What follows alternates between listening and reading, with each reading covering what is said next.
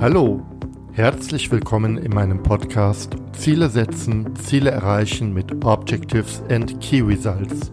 Mein Name ist André Klaassen und meine Mission ist ganz einfach. Ich möchte, dass du mit deinen Zielen erfolgreich bist, sei es für dich persönlich, in deinem Team oder in deiner ganzen Organisation. Und jetzt, lass uns gemeinsam starten. Hallo, schön, dass du dabei bist. Heute geht es um Veränderungen und mein Gast ist Dr. Miriam Sasse. Dr. Miriam Sasse ist promovierte Wirtschaftsingenieurin, HR Business Coach und Psychologin. Ihre Themen sind die Selbstoptimierung von Teams und die Transformation ganzer Organisationen hin zu mehr Agilität. Ein Schwerpunkt ihrer Arbeit ist die Schaffung von resilienten Teams und Organisationen. Aber für mich ist Miriam Sasse vor allen Dingen eines. Sie ist eine äußerst anregende und inspirierende Gesprächspartnerin. Über eines ihrer Bücher, dem Open Space Agility Handbuch, habe ich Miriam Sasse als Autorin kennengelernt und sie in meinen Podcast eingeladen. Falls du dich in irgendeiner Form mit Team- oder Organisationsentwicklung beschäftigst, dann ist diese Episode genau die richtige für dich. Du erfährst, warum der goldene Masterplan keine nachhaltige Veränderung bewirkt wie evidenzbasierte Experimente den Raum für Innovation, Esprit und Lernen eröffnen. Im zweiten Teil des Podcasts widmen wir uns der Open Space Technology als Großgruppenformat zur Veränderung. Und dann schließen wir mit dem wichtigen Thema Resilienz in der Veränderung. Freu dich auf eine reichhaltige und interessante Episode. Und jetzt geht es aber wirklich los. Ja, hallo Miriam. Ich freue mich wirklich sehr, dass wir uns hier treffen in unserem oder meinem kleinen virtuellen Studio und uns um einige, ja, über einige Themen unterhalten, über Menschen, Agilität, vielleicht auch über Resilienz, wo ich auch ein Interesse habe und über ein Thema, mit dem ich mich selbst auch in der letzten Zeit sehr beschäftige, nämlich Open Space Agility als mögliche Transformation. Aber bevor wir einsteigen, stell dich doch mal kurz vor. Wer bist du? Was machst du? Und was treibt dich eigentlich an? Hallo André.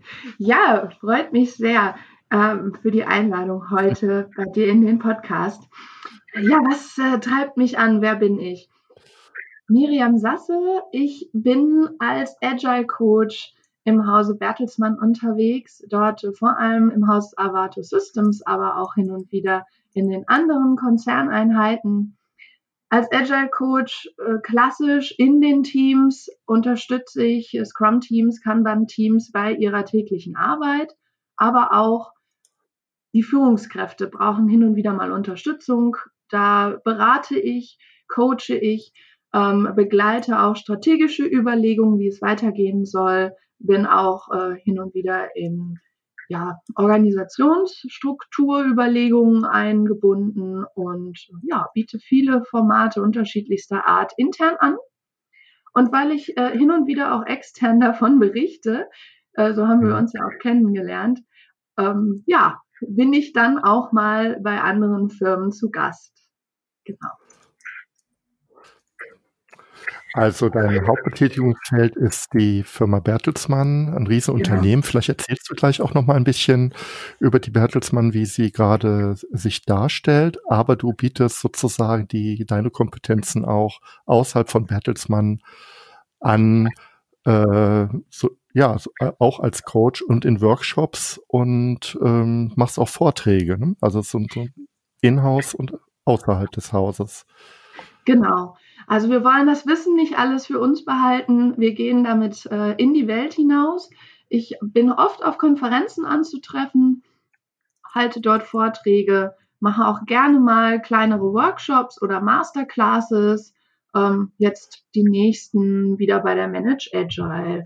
Und ähm, genau, bei der Agile Beyond IT werde ich auch jetzt sein im März das macht mir sehr viel Freude und das ist auch, glaube ich, einer der Erfolgsfaktoren, dass ich nicht nur intern unterwegs bin, sondern den Austausch suche mit anderen Agile Coaches, Scrum Mastern, Experten, Führungskräften, die sich mit Agilität beschäftigen weil so kommen dann die Blickwinkel in eine andere Richtung und ich bekomme auch mehr Ideen dafür, äh, wie wir intern weitermachen können. Ja, und manchmal kann ich auch äh, Kunden, die Bertelsmann-Gruppe hat ja diverse Kunden und äh, die, die mich ansprechen, sind meistens äh, irgendwie mit Bertelsmann schon mal im Kontakt gewesen. Das lässt sich immer kaum vermeiden. Eins der Produkte hatte man mindestens schon in der Hand oder hat es genutzt auf andere Weise. Äh, ja, und da ergeben sich dann auch schöne Ideen, wie man zusammen verschiedene Themen angehen kann. Genau. Das sind immer nur kleine äh, Projekte, denen wir zusammenarbeiten. Aber umso intensiver, weil ich äh, viele Impulse geben kann und äh, Hilfe zur Selbsthilfe betreibe, was ja als Coach die Art und Weise der Zusammenarbeit darstellt. Also nicht langfristig zu begleiten, sondern auf die Sprünge zu helfen, ähm, mhm. Impulse zu geben. Genau, das ist meine Arbeitsweise. Mhm. Ja. Wie kann man sich das vorstellen? Also ich frage jetzt einfach mal na naiv, also mit diesem Ansatz des Coachings, sitzt du in diesem sehr großen Unternehmen Bertelsmann und wartest darauf, dass jemand sagt, Miriam, ich komme nicht weiter, jetzt brauche ich mal eine Idee? Oder wie, wie, kann man sich so deinen Arbeitsalltag vorstellen? Ja, warten tue ich eigentlich kaum. Ähm, ich, bin, äh, ich bin die ganze Zeit unterwegs, äh, mal hier, mal dort. Ähm, und ja, da hast du schon recht. Also ich bekomme Anrufe von Mitarbeitern, Führungskräften, dass sie Unterstützung brauchen bei dem einen oder anderen Thema. Und dann entstehen erste Ideen, wie man das ganze Thema angehen könnte, ob da jetzt Probleme sind oder verschiedene Herausforderungen oder Ideen, was man mal machen könnte in der Abteilung oder im Team. Und dann unterstütze ich dabei, in welcher Form auch immer. Mhm. Mal ist es eine Schulung, mhm. mal ein Workshop, mal einfach mehrere Coaching-Gespräche, ähm, sodass diese Themen dann im Sinne dessen, der mich angesprochen hat, dann auch vorankommen.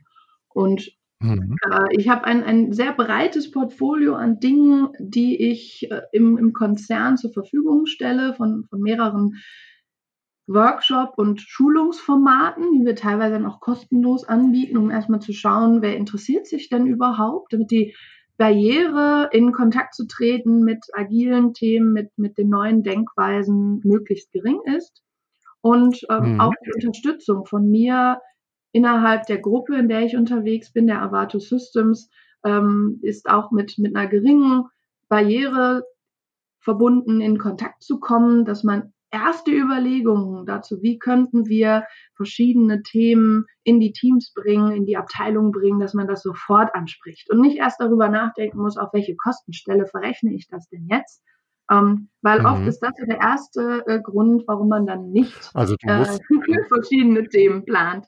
Und genau da äh, ja, unterstütze ich mhm. in vielfältiger Weise. Genau. Und da kommen, wie gesagt, wie du schon, schon meintest, die Personen auf mich eher zu als andersherum. Ähm, ja. Es spricht sich rum und ich glaube, das ist auch der beste Weg, statt das ganze Thema als ein Muss aufzuhängen oder verschiedenste Projekte, Teams, Abteilungen ähm, mit einem sehr rigiden Projektplan oder Ausrollungsplan dazu versehen, ähm, ist dieses ähm, Zugehen auf jemanden, der problemorientiert und lösungsorientiert dann wiederum ähm, das ganze Geschehen voranbringt, ist die bessere Variante.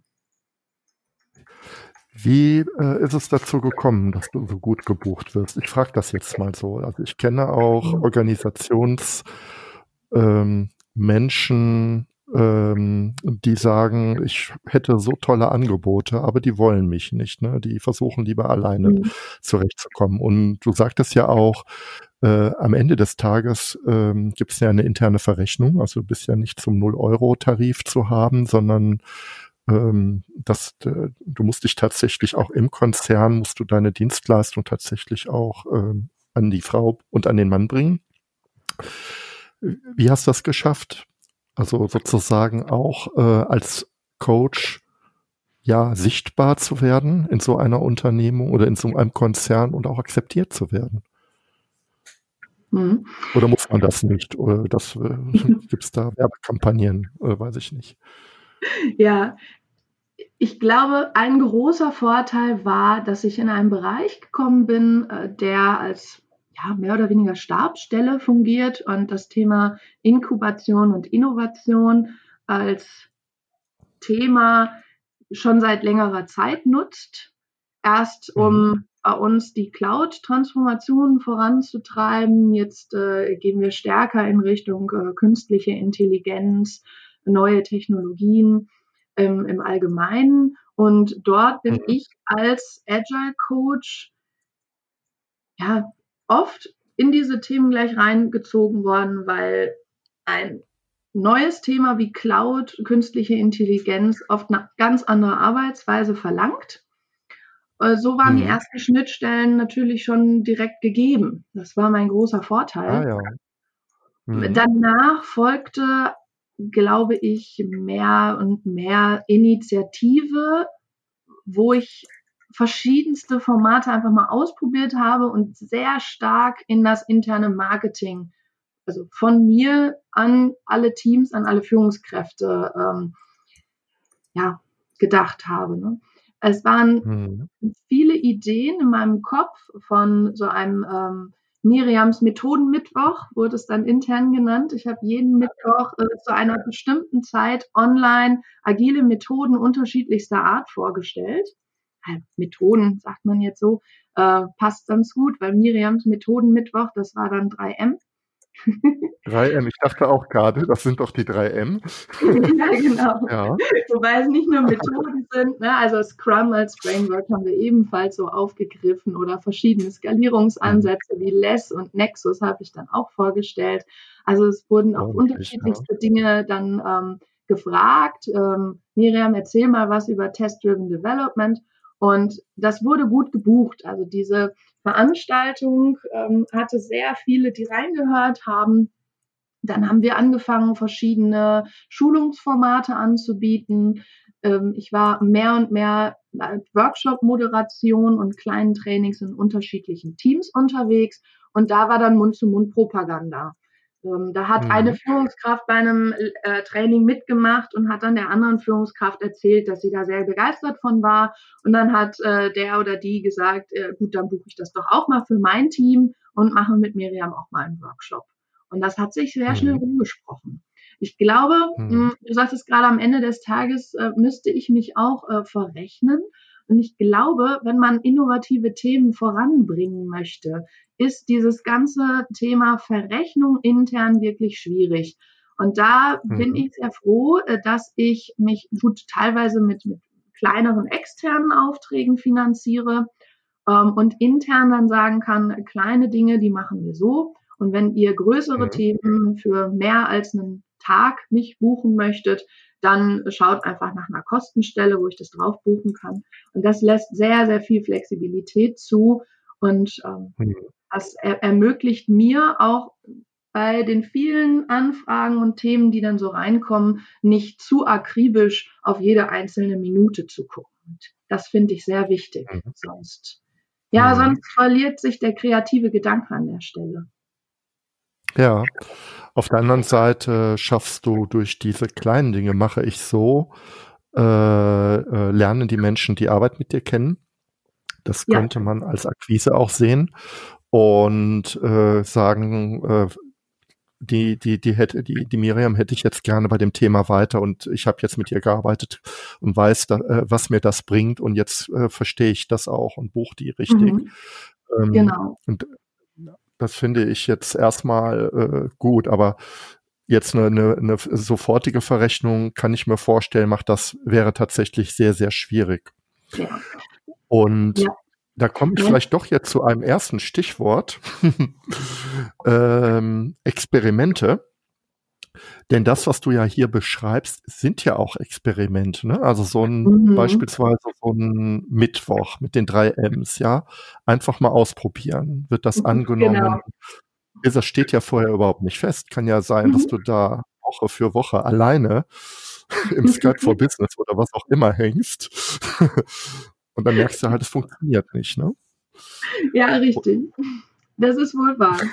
ja. Ich habe äh, die Erfahrung gemacht in den letzten Jahren, dass äh, man agile Transformation nur agil betreiben kann. Das heißt, zu Beginn weiß ich ja immer nie, wo komme ich raus? Was wird am Ende mhm. dort entstehen? Es geht um Menschen. Und gerade hier brauche ich eine Vorgehensweise, die sich auch an den Menschen orientiert. Mhm. Und ich weiß nie, mit welchen Themen gehen die Menschen in Resonanz. Und manchmal mhm. ist das selbst für mich äh, ganz erstaunlich, welche Themen auf Resonanz treffen.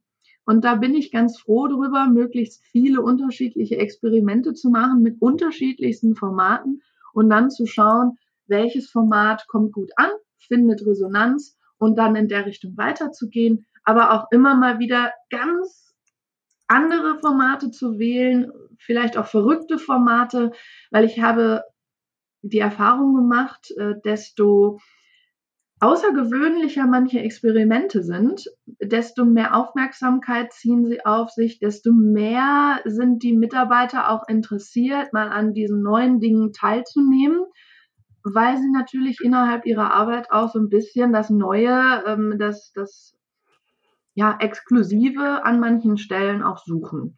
Und wenn sie merken, äh, da ist etwas, das könnte mir wirklich weiterhelfen oder ich habe keine Ahnung, was die da machen und ich werde neugierig, dann ist gleich das Gehirn auf Lernen gestellt und ich merke, mhm. die Aufmerksamkeit ist eine ganz andere innerhalb der Trainings, innerhalb von Vorträgen oder Workshops. Da hast du ja jetzt eine Steilvorlage geliefert. Jetzt bin ich natürlich ja. selbst neugierig. Was ist denn ein außergewöhnliches Format, ähm, mhm. was sozusagen dann auch genauso einen Effekt hervorruft. Ja. ja. Das ist für Mitarbeiter immer etwas anderes. Es kommt ganz drauf an, was sie an Formaten bisher schon kennen. Ich habe die mhm. Erfahrung gemacht, ähm, in, in manchen Runden komme ich rein und wenn ich dann erzähle, wir machen ein Lean Coffee, Vielleicht kennst du das, André, Lean Coffee? Ja, ja, Oder? richtig, genau. Ähm, mhm. Genau, ich sammle am Anfang meine Themen ein. Ähm, wer hat ein Thema, worüber wir in der nächsten Stunde, zwei Stunden sprechen sollten, dann werden die priorisiert in eine Reihenfolge gebracht vom Team selbst. Und dann arbeitet man von oben bis nach unten in sogenannten Timeboxen, also in festen Zeitintervallen mhm. Das kennen viele schon. Aber es gibt auch Teams, in die mhm. komme ich rein und wenn ich dann sowas vorschlage, dann sagen die, oh Mensch, das ist aber was Neues, das ist ja total innovativ, total stark. Und ähm, ja, sind total begeistert und sagen sich, äh, ja, von solchen Methoden brauchen wir mehr, wie ich sowas mhm. moderiere, sowas leite. Und das ist ja mhm. vielleicht nicht der Einstieg direkt ins Scrum, weil viele bei uns im Unternehmen verbinden Agilität direkt mit Scrum. Ähm, das ja. ist ein anderer Zugang zu ähnlichen Denk- und Arbeitsweisen. Ähm, bei anderen, wenn ich da mit Lean Coffee komme, dann sage ich, ja, das machen wir schon seit zehn Jahren. Ne? Und Scrum machen wir seit acht Jahren. Und äh, Miriam, kommen ja. uns nicht mit, Net, Lex, äh, mit Less und Nexus, das kennen wir auch alles schon. Ähm, um die natürlich aus dem Häuschen zu holen, da brauchst du Was machst du bei denen, Miriam? Machst du einen, einen klassischen Fix?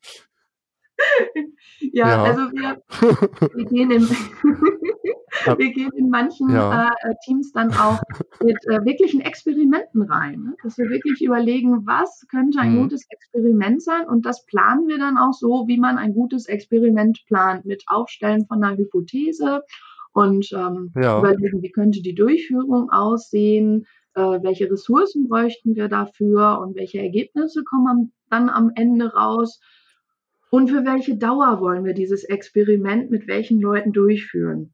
Und das mhm. äh, sind dann oft Experimente, die auch ein bisschen ausgefallener sind. Das sind vielleicht technische Themen, ähm, mal mhm. neue Tools auszuprobieren, mal in Richtung äh, Testautomatisierung ähm, was auszuprobieren. Viel Möglichkeiten bietet ja auch die Cloud.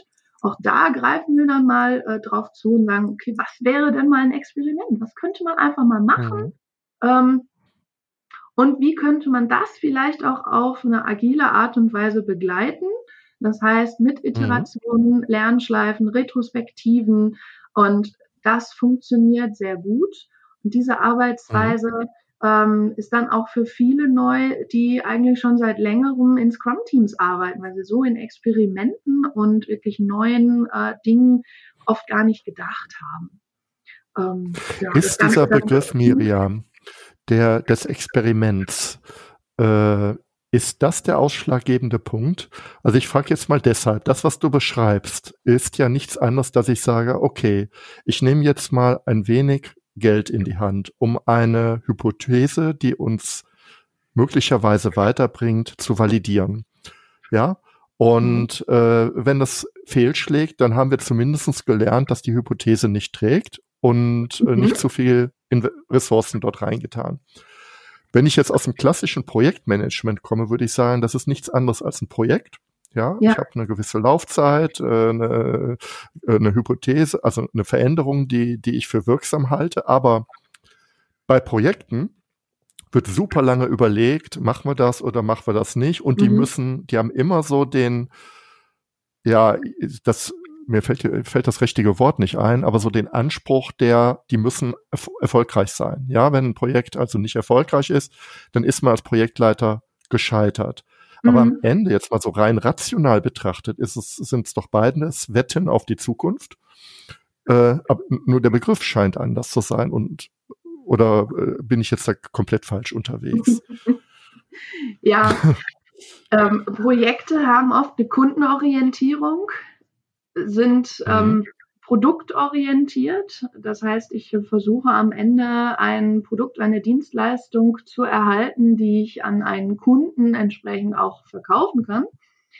Ähm, meiner Erfahrung, gut, es gibt auch Organisationsentwicklungsprojekte oder andere. Mhm.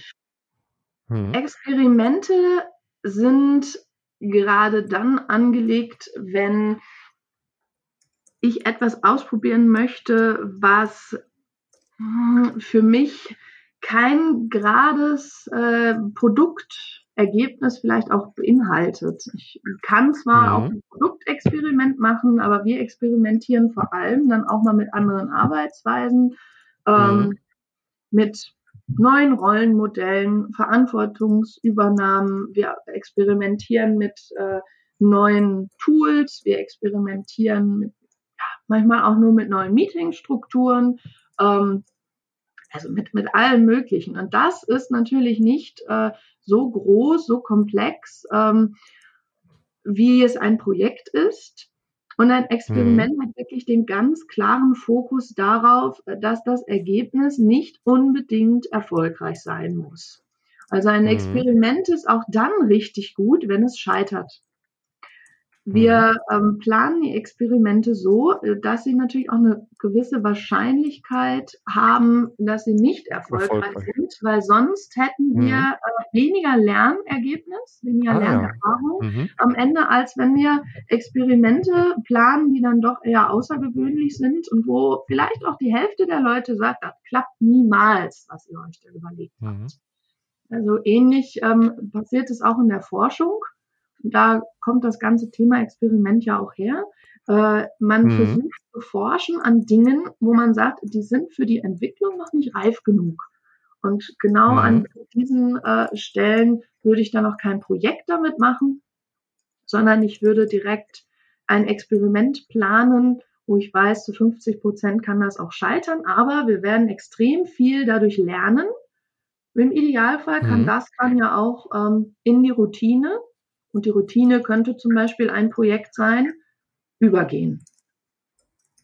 Das heißt also, ein Ergebnis eines Experiments, das ich doch zu 100 Prozent haben möchte, ist das, der Lerneffekt. Also ein, wenn ich jetzt mal so an qualitative Ziele denke, würde ich sagen, unabhängig von dem Ausgang, ob die Hypothese sich als richtig oder falsch erweitert erweist, haben wir auf jeden Fall einen großen Benefit durchs Lernen allein schon.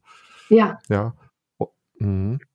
Und äh, ich hatte das eben noch nicht ganz richtig verstanden. Du hast, du hattest eben gesagt, es hat auch eine gewisse Wahrscheinlichkeit, dass es nicht erfolgreich sein wird. Ähm, ich hätte jetzt gesagt, aber die, die, die, die äh, Hypothese sollte schon so sein, dass wir mindestens 50 Prozent Chance sehen, dass es uns weiterbringt.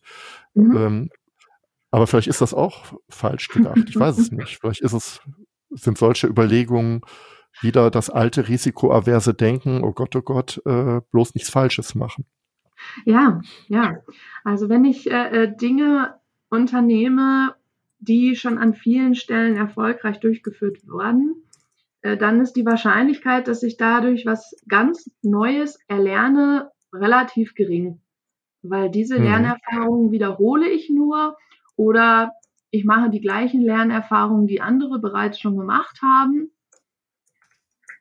Das ja, kann auch ein sehr großer Mehrwert sein, auf jeden Fall.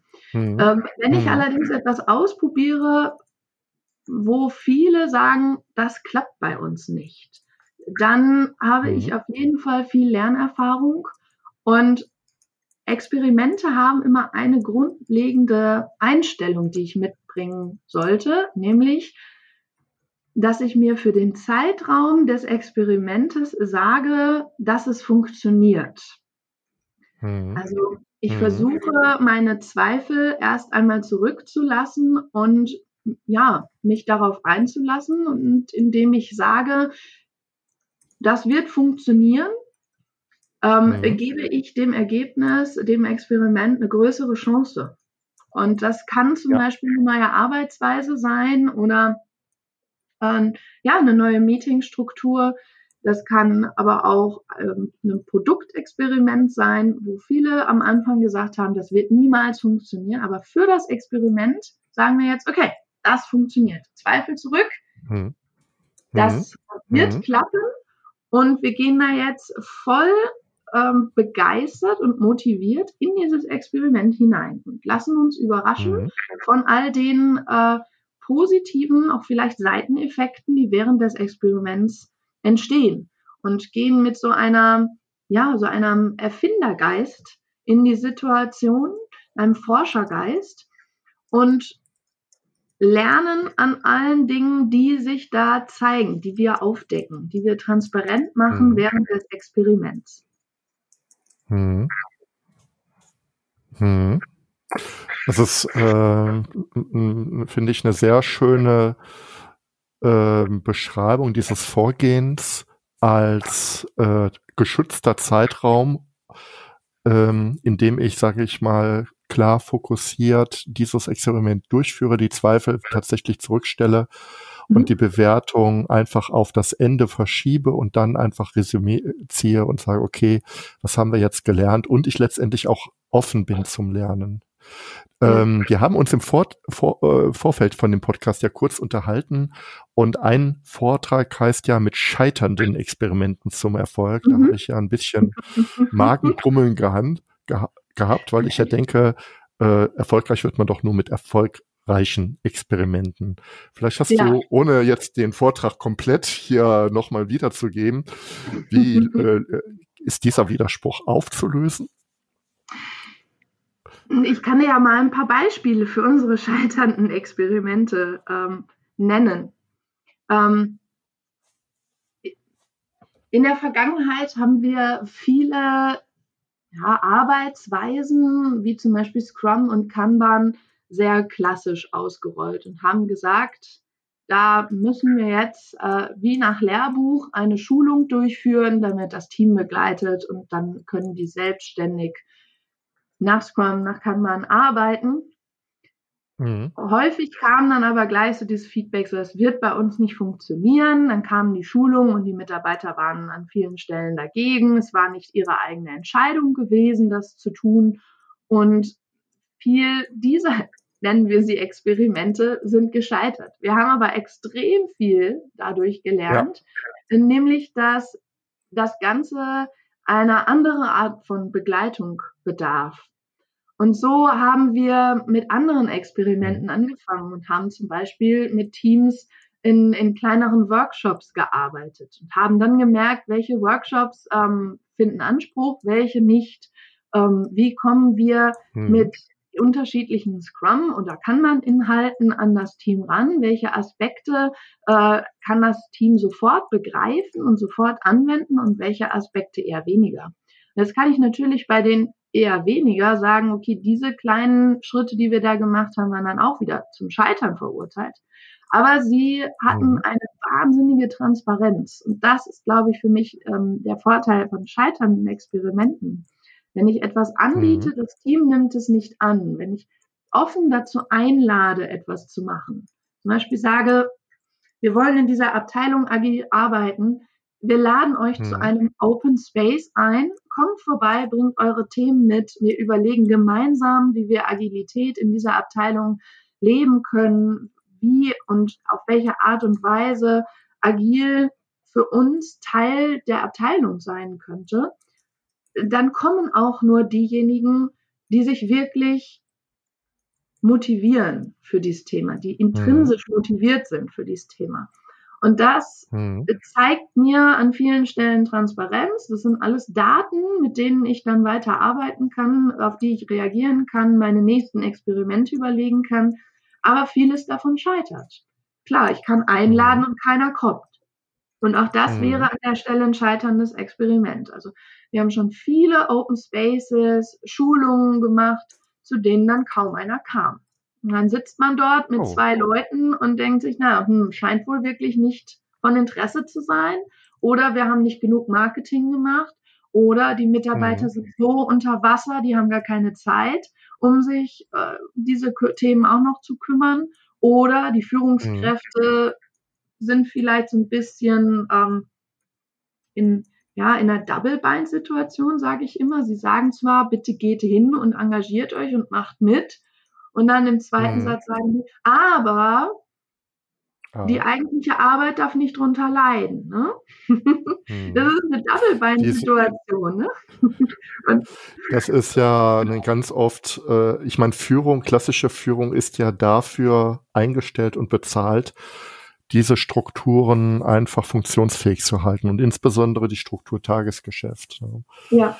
Und das ist ja der Widerspruch, ja, äh, äh, zu, sagen, zu sagen, okay, ihr dürft alles machen, was ihr wollt, wenn ihr eure Tagesgeschäft geschafft habt. Und das Tagesgeschäft ja. ist ja brutal dominant letztendlich. Genau.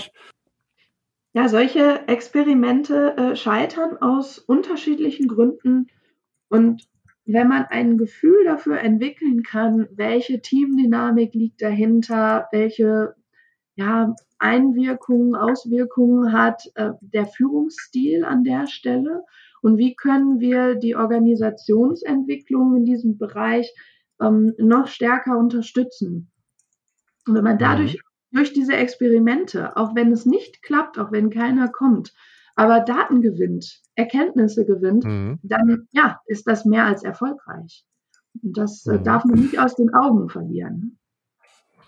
Das ist also eine wissenschaftliche Form, also ich, äh, ich überspitze das jetzt mal, eine wissenschaftliche Form der Organisationsentwicklung und eine evidenzbasierte Form der Organisationsentwicklung. Kann ja. man das so benennen? Obwohl, ja. das wird vielleicht jede von sich behaupten, aber am Ende mhm. des Tages ist es ja nicht jede. Ne? Mhm. Ja, ja, richtig, richtig. Es ist ähnlich, ja. äh, ich vergleiche das immer gerne wie mit äh, Scrum. Bei Scrum haben mhm. wir diese Iterationen. Zu Beginn des Sprints planen wir, was wir im Sprint ähm, erledigen möchten, bearbeiten möchten. Und am Ende mhm. reflektieren wir einerseits das Produkt, andererseits auch unsere Arbeitsweise.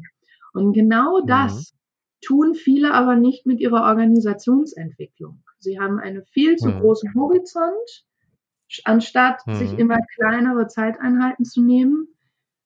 Die Planung mhm. ist oft auch sehr weitreichend und nicht nur für den nächsten kleinen Teil. Und sie haben viel mhm. zu wenig Lernschleifen, immer wieder nachzuschauen, okay, was hat geklappt, ähm, wie wollen wir zukünftig zusammenarbeiten. Und es ist ähnlich wie mhm. bei, bei Scrum. Es ist einfach zu verstehen, aber es ist schwierig, zu meistern. Wenn man in dieser mhm. Transformation drin ist, nicht wieder zurückzufallen in alte Verhaltensweisen, wo mal kurz die Führungskräfte oder die Verantwortlichen für die Organisationsentwicklung hineinwerfen, das ist unsere Idee, jetzt setzt es mal um und dann die Menschen damit alleine mhm. lassen oder Dreijahrespläne kommunizieren ähm, und stattdessen wirklich in diese agile Rollout-Form zu wechseln. Und das bedarf mhm. einfach einer großen Unterstützung. Das bedarf eines äh, Coachings der Mitarbeiter, die daran beteiligt sind. Und das bedarf verschiedener Rituale, ähm, an denen man sich festhalten kann. Der Mensch braucht, um eine Veränderung durchzuführen, braucht er Rituale. Er braucht äh, Punkte, an denen er wieder ankommen kann. Und das können zum mhm. Beispiel solche Termine zur Reflexion sein. Ja. Mhm. Mhm. Das hört sich jetzt für mich alles sehr sinnvoll an, rational gedacht. Ja, ich gehe in äh, kleinere Einheiten, ich validiere sehr sachlich, was ich gelernt habe aus, äh, ne, wie, wie ist dieser Open Space angenommen, was gibt es für Gründe, warum er jetzt besser oder weniger gut angenommen ist und, und arbeite dann in dem nächsten, äh, äh in der nächsten kleinen Schleife weiter. Mhm. Pläne oder Transformationen, die jetzt über mehrere Jahre gehen, die, die sind ja nicht, ähm, die, das ist ja nicht nur eine Gewohnheit, sondern das ist ja auch dieses Denken in Risikominimierung, also ein Plan. Der, der, der, der, der, der ist ja auch ein etwas, was einem erstmal scheinbare Sicherheit suggeriert. Ja, mhm. ich habe mhm. einen Plan. Da geht es hin da ist das Ziel, das sind die Zwischenschritte und alle sagen, okay, da gibt's so, ne, formal gab's eine Risikoabwägung, das ist geprüft mhm. worden und dann gibt, werden auch Investitionen getätigt. Wenn ich jetzt hinkomme und sage, wir machen Experimente, die alle einen ungewissen Ausgang haben, also ich verkaufe das jetzt bewusst mal falsch, ja, ja. Da wird's, äh, werde ich bei äh, einem klassischen Management, äh, das letztendlich auf Erfolge hin trainiert ist, äh, mhm. wenig Anklang finden, weil die sagen, warum sollen wir für sie Geld in die Hand nehmen, Herr Klaassen, wenn sie sozusagen gar nicht wissen, ob ihre Vorgehensmodelle funktionieren. Ja, ja. Ja, eine Frage ist dann oft, äh, wie viel Change-Projekte scheitern? Wie viel mhm. Organisationsentwicklung führt wirklich zu dem erhofften Erfolg? Das sind mhm. mal die großen Fragen. Äh, wenn Unternehmen die Erfahrung gemacht haben, dass Organisationsentwicklung nach klassischem Rollout-Plan ganz hervorragend funktioniert und alle immer äh, genau das machen, was man sich am Anfang gewünscht hat und äh, hinterher die einzelnen Themen einfach abgehakt werden können mit erledigt und das mit gutem Gewissen, mhm. Dann ist das mhm. auch kein richtiger Ansatz. Aber mhm nach Alternativen sich umzuschauen, wo man merkt, es ist ganz egal, ob wir einen Plan machen oder nicht. Hinterher kommt es doch ja. wieder ganz anders. Und gerade ja. Organisationsentwicklung, menschenorientiert, ähm, wie sie dann nun mal ist, weil hm. wenn wir nur eine neue Software ausrollen im ganzen Konzern, ähm, ist es schon äh, der relevante Faktor, wie gehen die Menschen an den unterschiedlichen Stellen mit dieser ja. Software um. Wenn wir jetzt aber auch noch andere Arbeitsweisen ausrollen möchten, dann ist dieses wir schulen euch und dann lauft mal selbst einfach viel zu wenig Unterstützung und dann besteht die Wahrscheinlichkeit, dass die Teams halt einfach hinterher wieder zurückkippen in die alte Arbeitsweise, dass sich gar keine große mhm. Veränderung hervorgerufen habe. Und dass so ein mhm. Plan, den ich einmal aufgesetzt habe, äh, gar nicht erfüllt wird.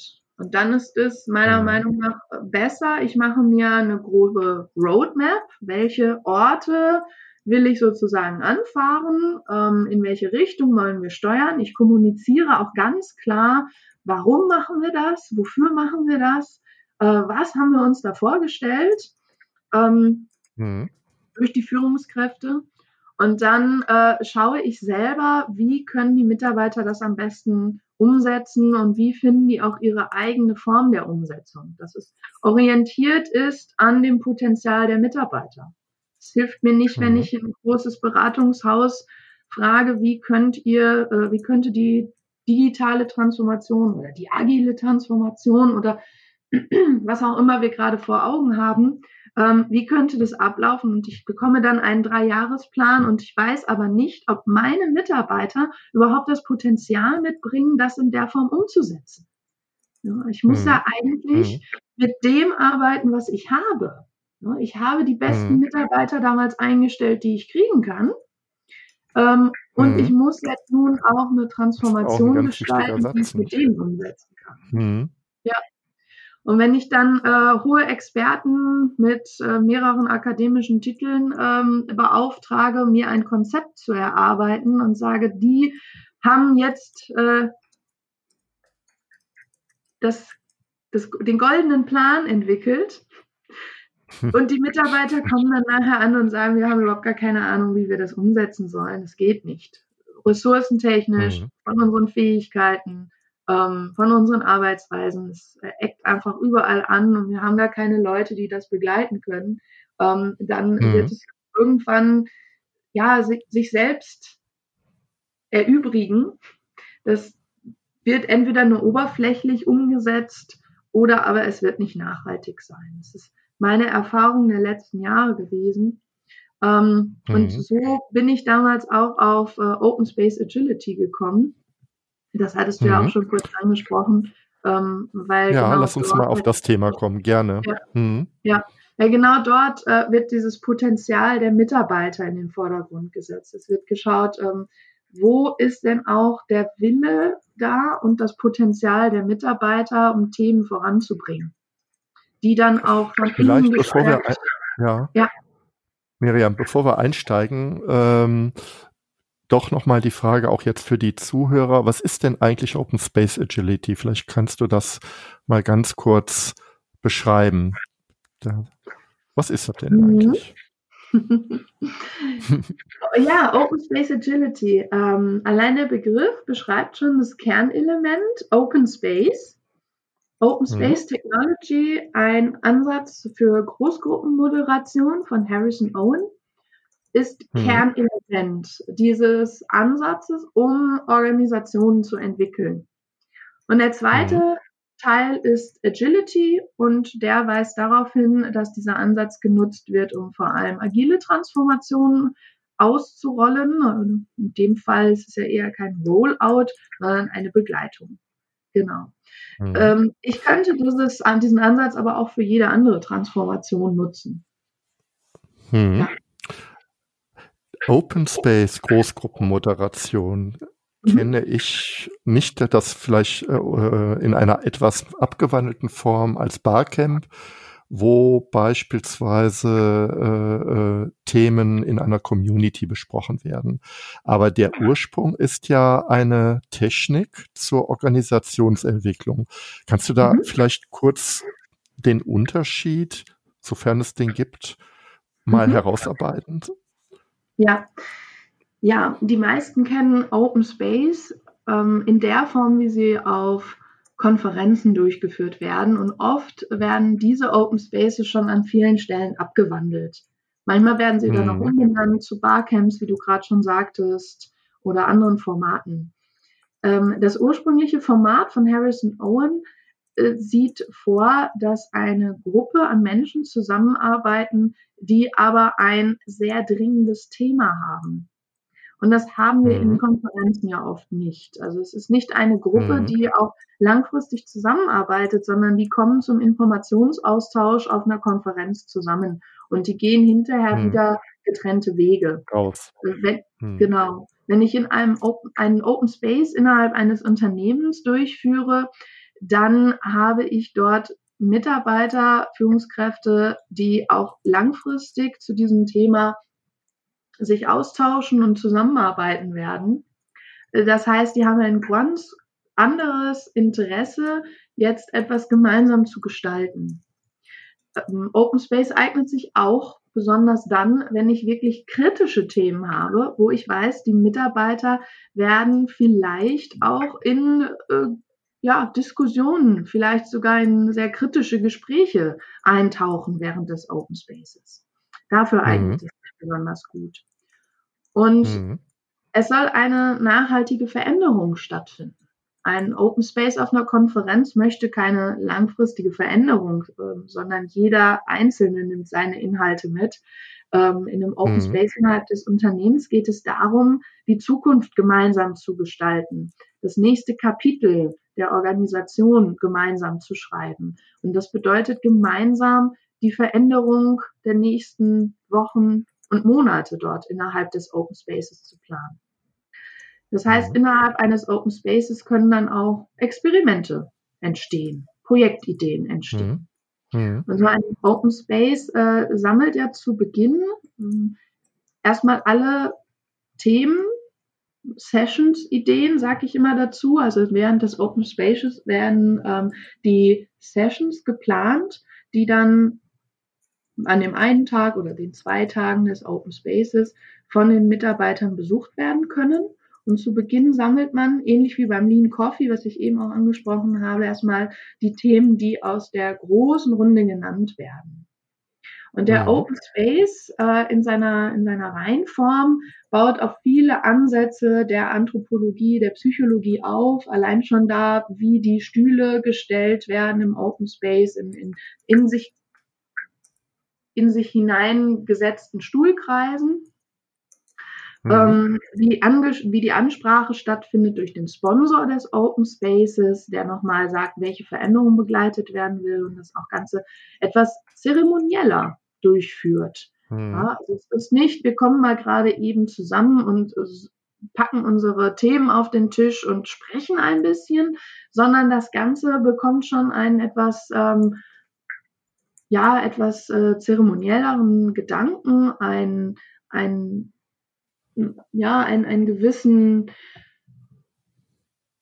Schein, der auch ausdrücken soll, dass das Ganze ein wichtiges Ereignis ist, welches die Organisation nachhaltig ähm, begleiten wird und zu großen Veränderungen innerhalb des Teams, der Abteilung, der Organisation führen soll.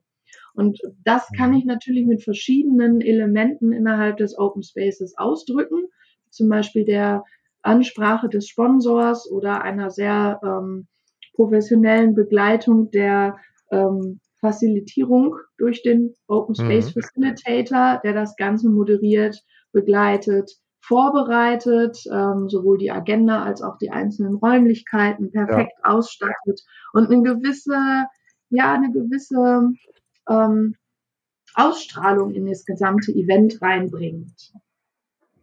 Eine feierliche Ernsthaftigkeit ging mir jetzt gerade durch den Kopf. äh, ja, ich weiß genau. nicht, ob es das richtig. Ja, ja, äh, ja, Ich weiß nicht, ob der, der Vergleich zu äh, einer religiösen äh, Versammlung jetzt richtig passt. Das hat jetzt vielleicht nochmal einen anderen Anstrich, aber man mhm. trifft sich zusammen. Es gibt eine hohe Ernsthaftigkeit, aber auch eine gewisse Freude miteinander jetzt an dem Thema mhm. zu arbeiten und diese Kulisse, nenne ich es jetzt mal, ja.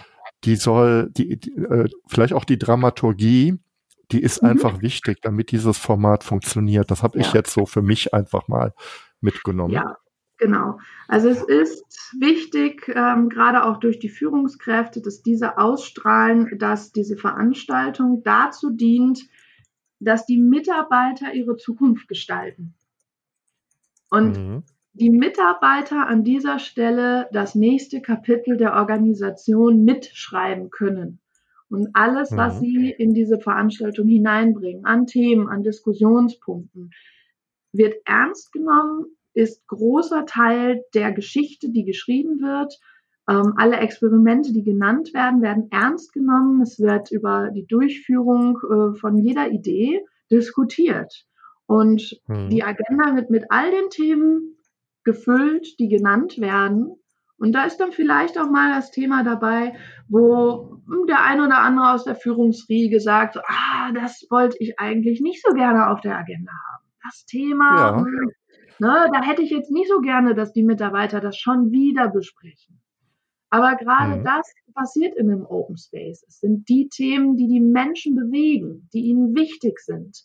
Und ähm, wenn ich schon in der Vorbereitung des Open Spaces höre, da sind Themen, da möchten die Führungskräfte den Mitarbeitern weniger Freiraum geben, möchten vielleicht das Gespräch auch unterbinden, möchten vielleicht den Open Space in eine ganz spezifische Richtung drücken, ähm, dann merke ich auch an der Stelle wieder Transparenz. Transparenz mhm. nämlich über Themen, die unbedingt angesprochen werden sollten, weil sie sonst äh, der gesamten ja, Transformation auch als Belastung, äh, ja, als Rucksack während sämtlicher Experimente und Projekte, die durchgeführt werden, immer mit, ein, mit rumgeschleppt werden. Ja.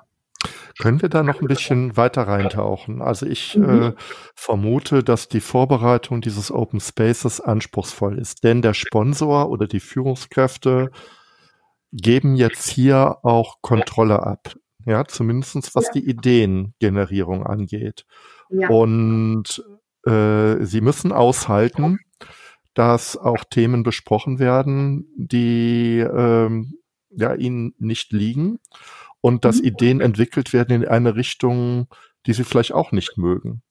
Ja. Ähm, wie gehen die denn damit um? Also ich habe jetzt das Bild, erstmal alle arbeiten mit und jetzt ist ja auch eine Erwartungshaltung da der Mitarbeiter. Die haben mhm. wir haben jetzt über das Thema gesprochen, es ist auf dem Tisch. Jetzt ist auch eine gewisse Erwartungshaltung da, dass so eine Idee, die möglicherweise auch in der Gruppe als sehr wichtig gesehen wird, Realität wird. Die Führungskräfte ja. sagen aber um Gottes Willen, mhm. ähm, wie, wie, wie, wie, wie werden diese Ergebnisse denn aufgelöst, die jetzt, mhm. Ähm, oder wer entscheidet denn jetzt, was gemacht mhm. wird und was nicht? Ja, also beim Open Space in der Organisation ist die Vorbereitung eine ganz, ganz wichtige Phase. Unter anderem auch, weil ich in dieser Phase die Führungskräfte zu genau diesen Themen abhole. Und da stellen sich dann Fragen wie, zum Beispiel, welchen Freiraum möchtet ihr als Führungskräfte euren Mitarbeitern geben? Und diese mhm. Frage ist nicht leicht zu beantworten, aber umso wichtiger, weil wenn ich zu Beginn ausstrahle, Mitarbeiter, ihr bekommt sämtliche Freiheiten. Wir wollen, dass ihr da selbst organisiert, aktiv werdet. Ähm, ihr habt die Möglichkeiten, große Experimente zu gestalten, all eure Themen an den Tag zu bringen. Und hinterher die Führungskräfte dann sagen, oh, das ist mir zu weit gegangen, nee. das ist mir zu teuer, ne, das machen wir alles nicht, dann habe ich mhm. mehr zerstört, als ich gewonnen habe. Weil dann sind die Mitarbeiter in ihrer vollen Euphorie vor den Kopf gestoßen. Das heißt, ich ja. muss vorher schon überlegen, ähm, wie führen die Führungskräfte heute und wenn ich die Mitarbeiter einlade, zu dieser Veranstaltung. Wenn ich sie einlade, und zwar wirklich einlade, das heißt, Einladung bedeutet ja, ja. Freiwilligkeit ist dahinter und sie könnten auch ablehnen. Und wenn dann ein mhm. Mitarbeiter mhm. kommt und diese Einladung annimmt, dann muss ich auch die Spielregeln ganz klar machen. Ich muss sagen, wo wollen wir mhm. hin und was sind die Rahmenbedingungen. Und da gibt es Führungskräfte, die strecken sehr, sehr enge Rahmenbedingungen. Das ist gerade, wenn ich eine agile Transformation plane, wo ich hin möchte in Richtung selbstorganisierte Teams. Natürlich schwer, mhm. wenn Führungskräfte die Zügel trotzdem sehr, sehr eng halten. Und ja. diese Diskussionen zu Beginn, ich finde, die finden innerhalb des Open Spaces einen sehr gute, ähm, ja, einen sehr gute Haltepunkt, um die Diskussionen ähm, klarer werden zu lassen. Häufig in Organisationen finden solche Diskussionen gar nicht erst statt, ähm, wenn ich aber so einen Anlass habe wie einen Open Space, wo ich diesen Rahmen klarer diskutieren und auch nachher klar kommunizieren muss an die Mitarbeiter, damit sie nicht hinterher enttäuscht sind, dass Dinge, die sie vorgeschlagen haben, nicht durchgeführt wurden. Ähm, oder aber die Führungskräfte nachher enttäuscht werden, weil sie sagen, äh, die Vorschläge, die kamen, die sind so klein, klein gedacht. Mensch, wir hätten jetzt Großes erwartet. Wir hätten erwartet, dass sie sich stärker aus dem Fenster lehnen, innovative, disruptive Ideen rausbringen. Ja. Ähm, dann sind die Führungskräfte auch enttäuscht. Und dann war den Mitarbeitern nicht klar, dass sie sich so hätten aus dem Fenster lehnen dürfen und nicht nur die mhm. Verantwortung, sondern ganz wichtig, auch die Befugnisse bekommen hätten, um das umzusetzen. Miriam, ähm, das heißt also, ein ganz großer Erfolgsfaktor bei dem Open Space Transformationsprozess oder der Veränderung mit Open Space als Mittel, das ist genau das, was im Vorfeld stattfindet. Also das Aushandeln der Rahmenbedingungen. Ja, genau. also ich kenne Führungskräfte, die sagen, finde ich gut, Herr Klaassen, Open Space kann ich mir gut vorstellen, aber es müssen, dürfen maximal diese oder jene Themen benannt werden und alles andere ist tabu. Jetzt ist es auf der anderen Seite so, auch wenn ich alles aufmache, heißt das ja nicht unbedingt, dass das ein Erfolgsfaktor ist. Gibt es ja vielleicht auch noch ganz äh, andere Gründe. Ähm, was sind so deine Erfahrungen? Wie kommst du aus deiner Sicht zu einer guten, ähm, ja, ich sag's auch mal zu einer guten Einladung, wo mhm. auch allen Beteiligten hinterher klar ist, wie mit den Ergebnissen weiterverfahren wird. Ja.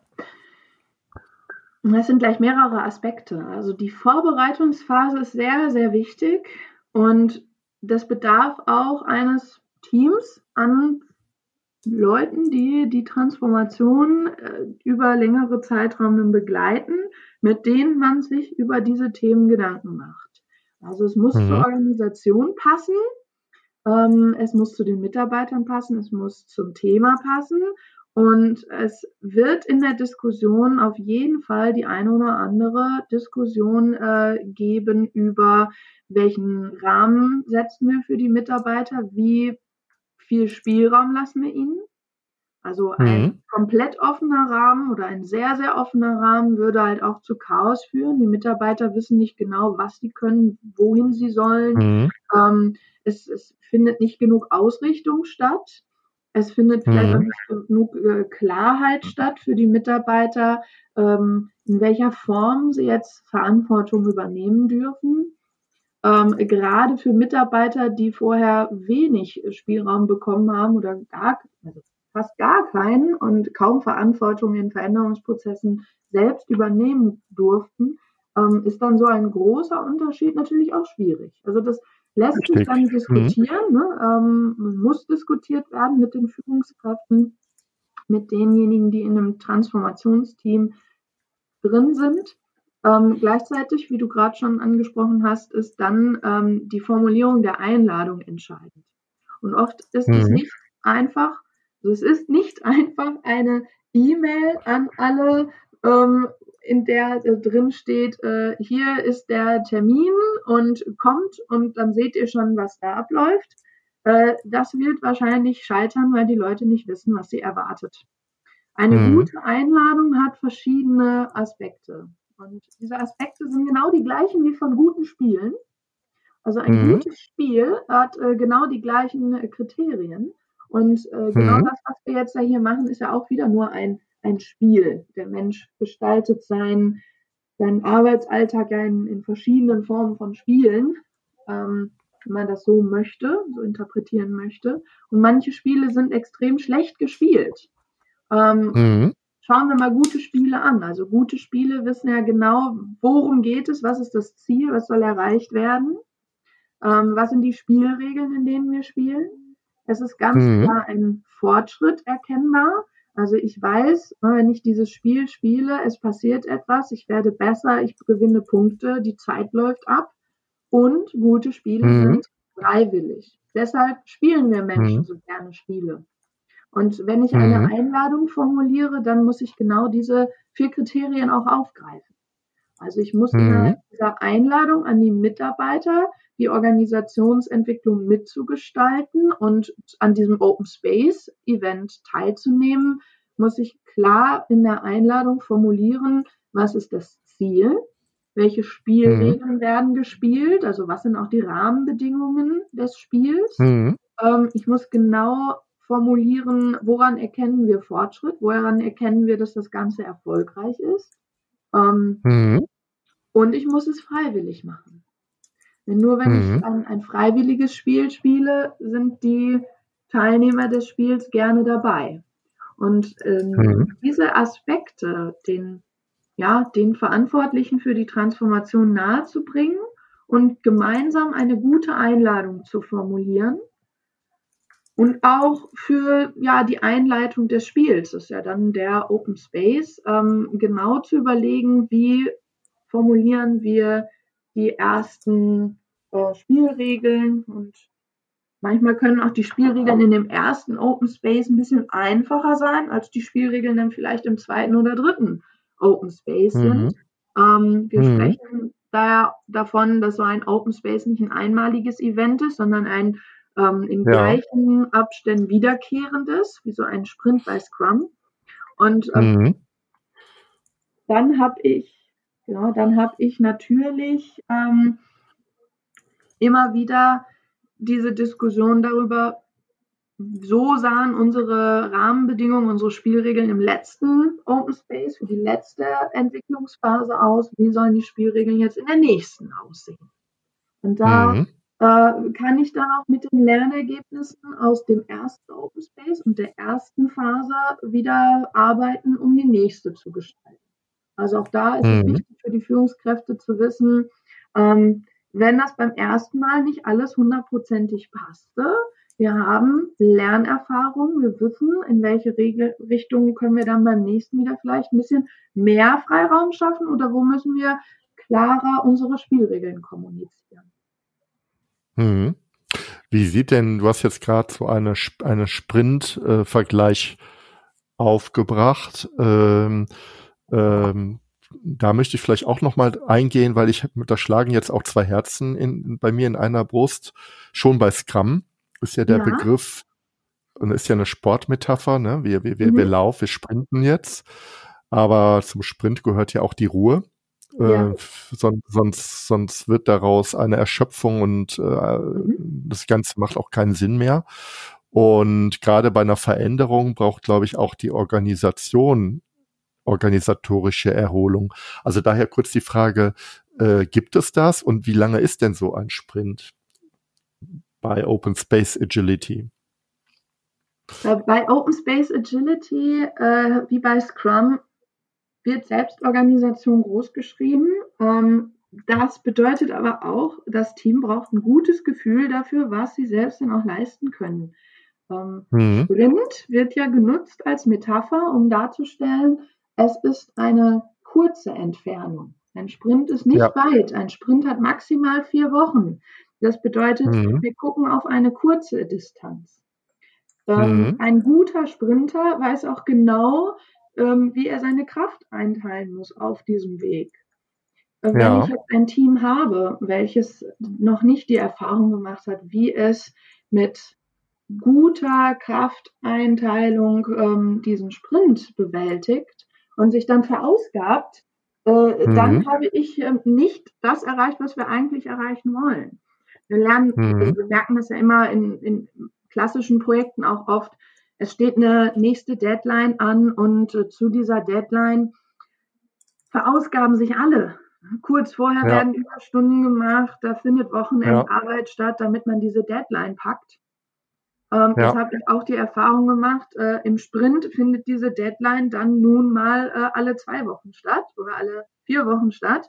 Und mit dem mhm. gleichen Phänomen, alle verausgaben sich zum Schluss und alle möchten sich irgendwie nochmal übertreffen oder haben sich viel zu viel vorgenommen. Mhm. Und ähnlich kann das auch äh, klar bei einem Open Space Agility Ansatz sein. Das heißt, wir mhm. brauchen ein Team, welches sich ähm, gut selbst auch einschätzen kann. Die Begleitung mhm. durch einen Coach, also bei Scrum haben wir auch den Scrum Master, der darauf achtet, aber auch so ein Agile Coach, gerade auch bei Open Space Agility sollte das immer im Blick haben, wie viel ja, Resilienz hat das Team, wie viel Kraft haben die, wie viel mhm. innere Stärke, womit können wir jetzt gerade das Team belasten und nehmen die sich vielleicht zu viel vor. Ähm, mhm.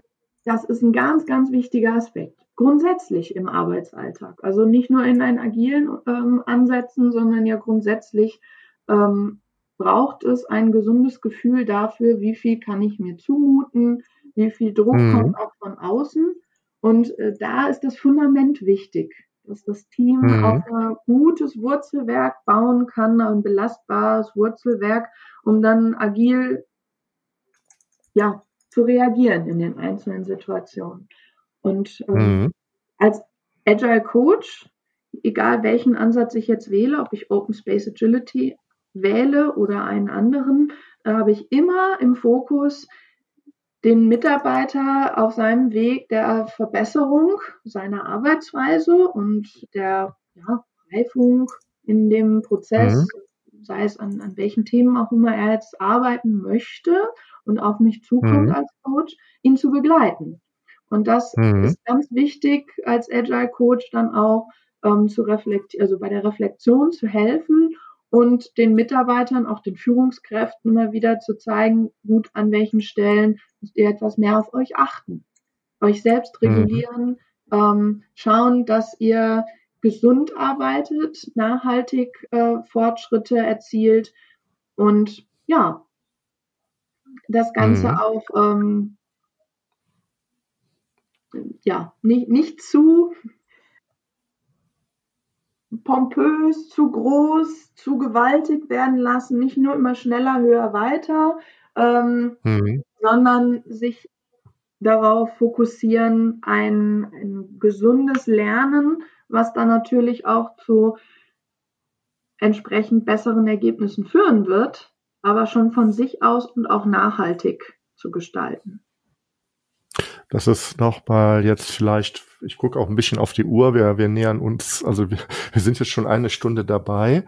Ähm, du hast jetzt den, Be sehr, äh, den Begriff Resilienz aufgebracht. Das ist ja vielleicht auch ein Vorwurf, der nicht Vorwurf oder, oder eine Gefahr ähm, auch agiler Methoden, aber auch der klassischen, ne, mhm. ne, dass der Deadline ist ja, ist ja genau der Punkt, dass Menschen sozusagen sich selbst ausbeuten oder ihre Kräfte einfach überschätzen und dann letztendlich auch äh, vielleicht auch äh, mit Motivation ein Stück weit ausbrennen und Resilienz ist ja äh, ein Stück weit der Gegenpol dazu, ähm, wie da, äh, ist das eine Fähigkeit, vielleicht auch eine, eine Teamfähigkeit, die sich entwickeln lässt? Weiß ich nicht. Ähm, mhm. In dem, äh, da bin ich etwas blind jetzt bei dem Begriff, sage ich auch mal ganz offen. ja. ja.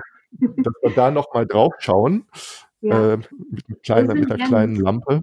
Mhm. mhm. Resilienz ist an sich ja schon ein Begriff, der nicht so etabliert ist, ähm, kommt ursprünglich so aus der Physik, aus dem Ingenieurwesen, um darzustellen, dass Material verschiedene Belastungssituationen gut aushalten kann und nach einer Belastungssituation wieder in den Ausgangszustand zurückkehrt.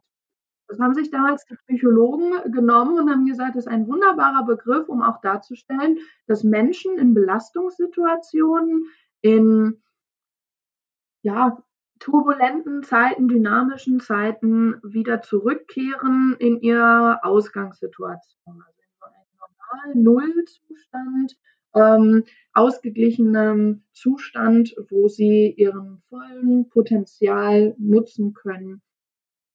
Und gerade agile Teams sind häufig Teams, die in sehr dynamischen Umfeldern unterwegs sind.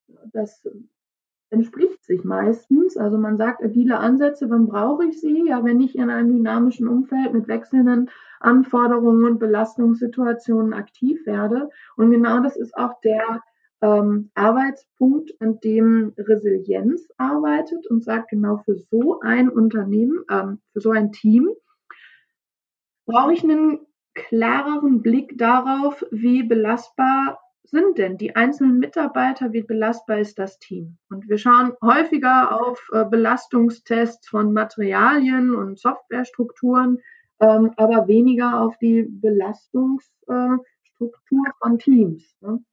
Und genau das äh, ist dieser Aspekt der Resilienz, einmal drauf zu schauen, was macht ein Team eigentlich innerlich stark.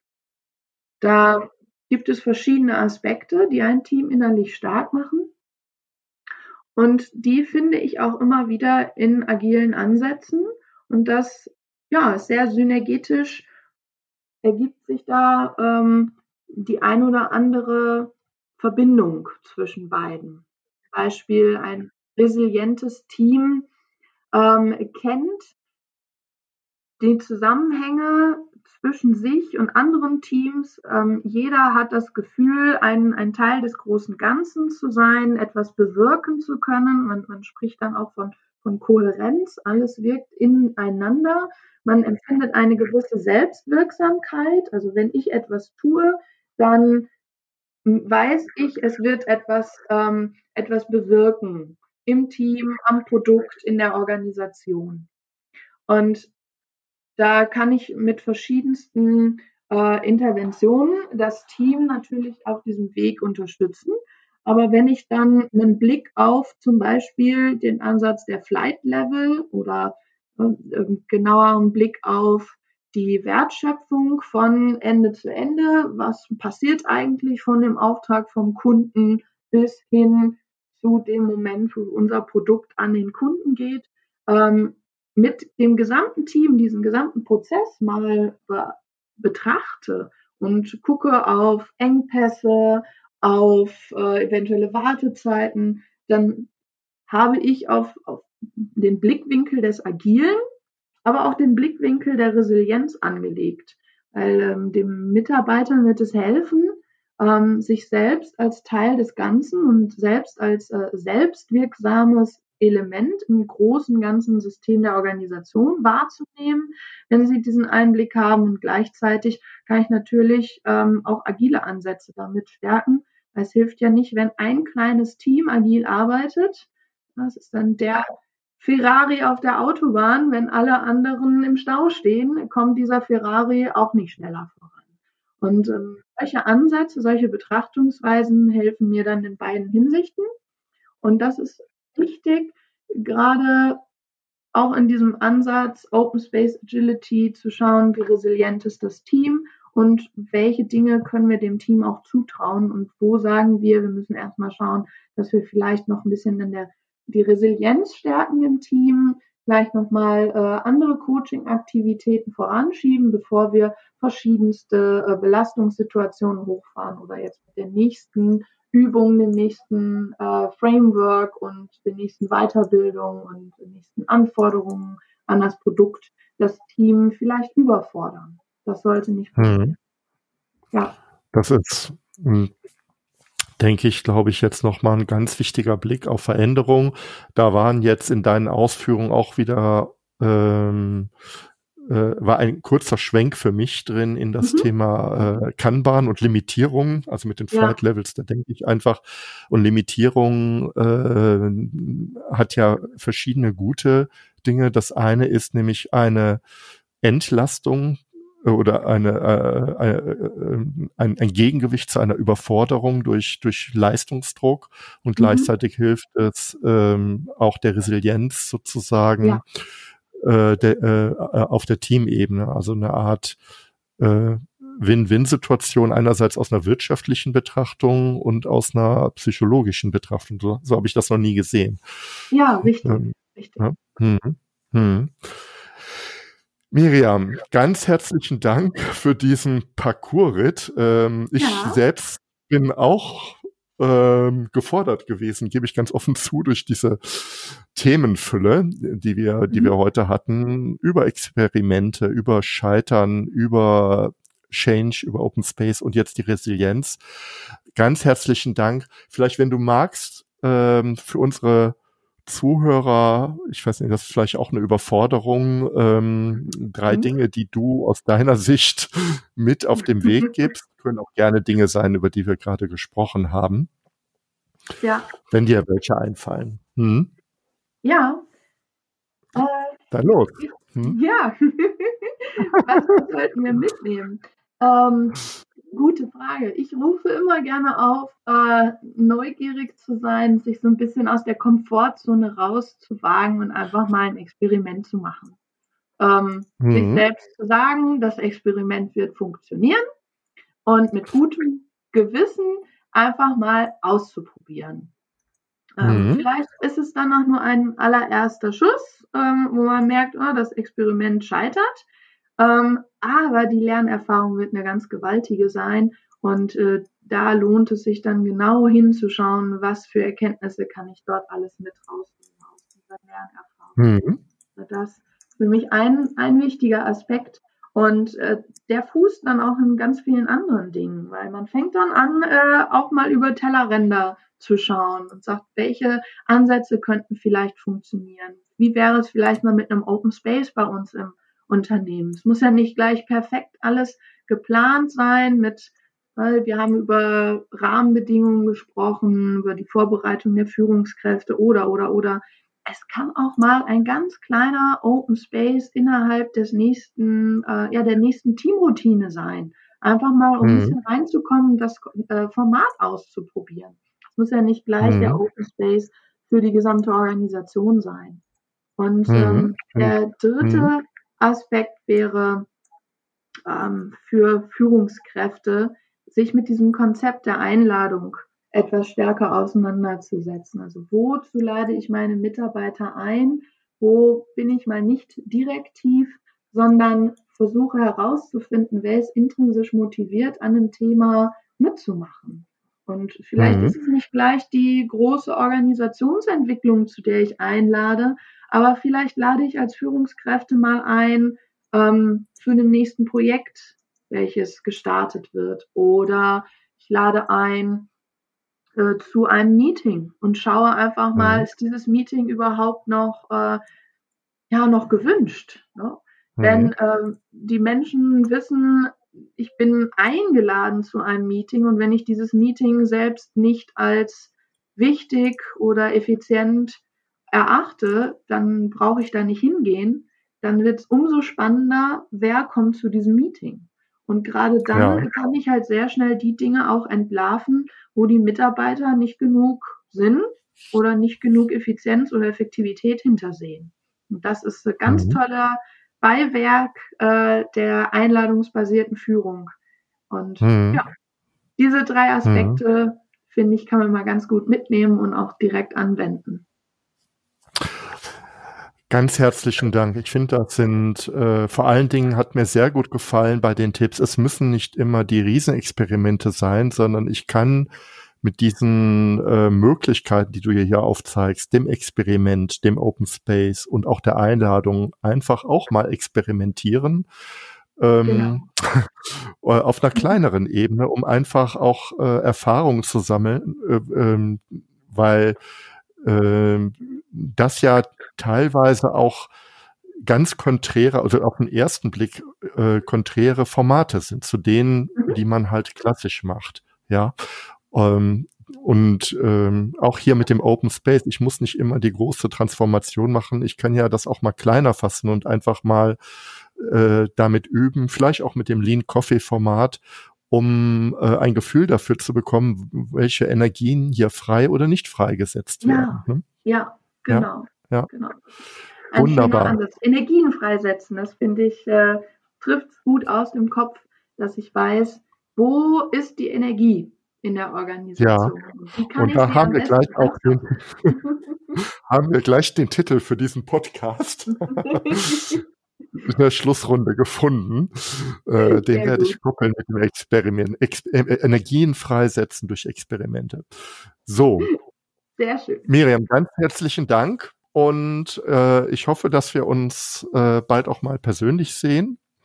Äh, das würde mich sehr, sehr freuen. Und dir wünsche ich alles Gute und viel Erfolg Dankeschön. Vielen Dank. Danke für die Einladung, für dieses tolle Gespräch. Und ja, wir sehen uns vielleicht auf einer der nächsten Konferenzen. Ähm, und dann freue ich mich über Nachfragen. Und äh, ja, ihr findet mich ja auch auf, auf allen Social Media Plattformen. Ich freue mich immer über Kontakt und Fragen, die aufkommen. Das werde ich alles verlinken, nicht verlieren, verlinken Super. in den Show Notes. So, vielen Dank.